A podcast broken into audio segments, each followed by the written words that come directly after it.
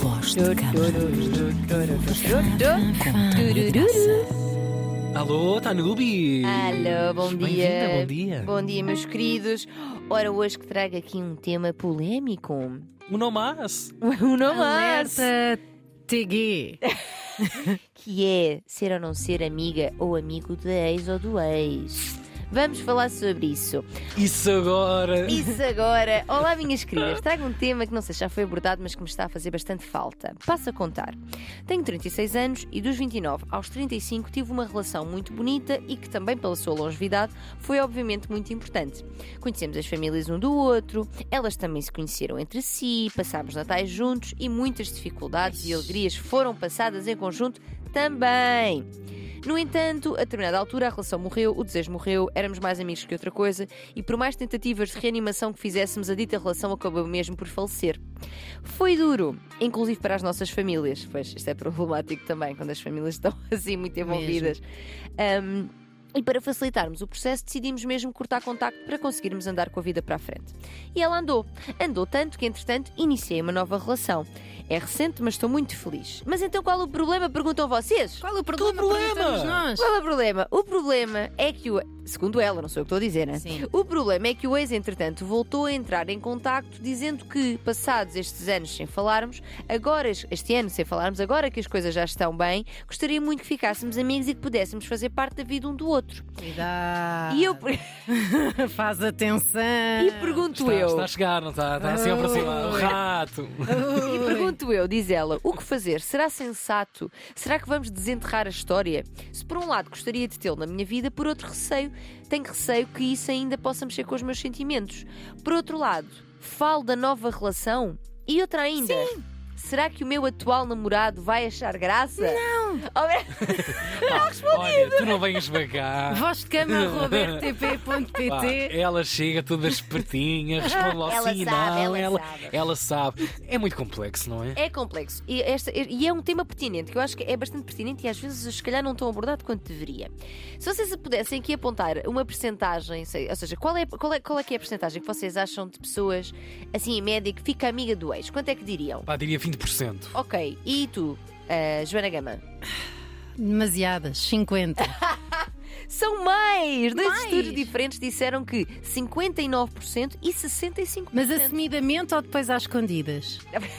Não, pessoas que para o estudo disseram que mantinham uma relação de Pois, mas amizade. Depois e no dia a dia? Isso é que eu quero A saber. Joana não confia, a Joana não confia. Não, fizemos- ficamos para perceber as práticas da Joana. Exato, Às também, escondidas. também, também. É giro porque eh, há muita gente que eh, diria que jamais, nem pensar, eh, é ex-bom é ex-morto, no sentido figurado, como é O óbvio. defunto. Exatamente. Mas pelos vistos não é assim para a maioria, porque estão aqui, pelo menos nestes dois estudos, a maioria diz que eh, fica amiga do ex, ou ficou. Na verdade, é uma questão muito pertinente porque, de facto, as relações acabam, mas as pessoas muitas vezes continuam a querer manter a outra nas suas vidas. Às vezes não logo, não é? Não logo a seguir, mas a determinada altura. Eu diria que logo, logo, muitas vezes pode não ser o ideal ou tão saudável quanto isso, porque essa vontade de ser amigos pode estar a mascarar, no fundo, a vontade de manter um contacto ou sexual ou a dificuldade em cortar e acabar de facto com a relação. Que é tipo, vamos ficar amigos, mas depois ainda nos enrolamos de vez em quando. Oi. Que assim, é válido, não é? Cada pessoa. Sim, mas se tivermos duas mãos ocupadas com o passado, como é que apanhamos o futuro? Muito bem, Joana. Uau! Ponho numa t-shirt, gostei. Por isso, e embora, obviamente, cada ex-casal deva fazer a sua própria gestão, não é? Muitas vezes, para vir a ser possível uma amizade, é preciso um afastamento inicial. Isto não é a regra, mas eu diria que é uma prática que ajuda. O luto da. Exatamente, exatamente. O luto de- deste formato relacional para passarmos então, se calhar, a um outro Uma nova relação. que não envolve, por exemplo, a questão da tensão sexual. Que é, que é algo que às vezes parece até aumentar após o término, não é? Porque agora já não nos temos e agora já. Portanto, O não ter é um clássico. Pois, exato. O já não temos e agora já não somos um casal, de repente, oh! então, Mas agora é que eu quero imenso. Pronto, até conheço este tipo. E É tens- melhor do que andar à procura de outro. Isto é muito verdade estás a dizer. Isto é muito verdade. Coisas que eu acho muito importantes termos aqui presentes para a nossa ouvinte e para quem esteja a passar pelo mesmo. Acho que há três frentes principais que é preciso ter em conta nesta questão. Três. Então, uma, como é que a nossa ouvinte se sente em relação a ele? Fazer esta análise. Dois, perceber como é que o seu ex se sente em relação a ela e à relação também. E três, fazer a gestão com o atual, ca- caso queira realmente avançar com uma amizade. Uhum. Sim, porque aqui já entra também a interação entre a relação nova e a antiga, eventualmente, não é? Muitas vezes é difícil para os atuais gerirem essa proximidade, ainda mais começando assim mais repentinamente, do género. "Então, Esta pessoa não está na tua vida. Ah, sabes com quem fui tomar café? Se calhar, é- se calhar é melhor falar sobre isso antes. Mas então vamos aos passos, eh, assim, eh, por pontinhos. Primeiro, em relação a como ela se sente, eh, é importante perceber como é que estão realmente os seus sentimentos em relação ao ex. Eu bem sei que isto nem sempre é preto ou branco, e mais ainda quando houve um corte de contacto total que abre espaço para Uma imaginar. idealização. não é? Exatamente. E até para medo de como é que será que eu me vou sentir quando o vir, porque eu não o vejo há um ano, Uhum. não é? De repente É muito impactante, não é? Esse reencontro. Exato. E às vezes até pode ser menos do que nós imaginamos, mas a, a- a- projeção disso, o que é que será que vai Sabes acontecer? que eu fiz isso com dois ex, pensei, Sei, deixa... sei, Joana. Por acaso sabes. Ah, fui com dois ex tomar café e fui. Fiquei muito atento aos sinais do meu corpo, porque a nossa cabeça também pode dar muitas voltas, não é? Consoante verdade. aquilo que precisemos ou queiramos.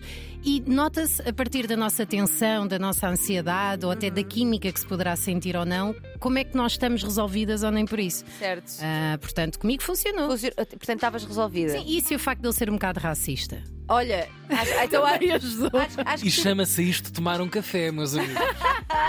acho que terminaste eh, eh, bem, bem, Sim, Joana, sim, bem, bem. Sem dúvida. Portanto, tentar perceber se a coisa está arrumada, se é uma coisa mais de amizade de facto, gratidão pelo que viveram, vontade de saber do outro, ou se haverá ainda algum sentimento romântico ou atenção sexual por resolver. Portanto, isto do ponto de vista da análise dela.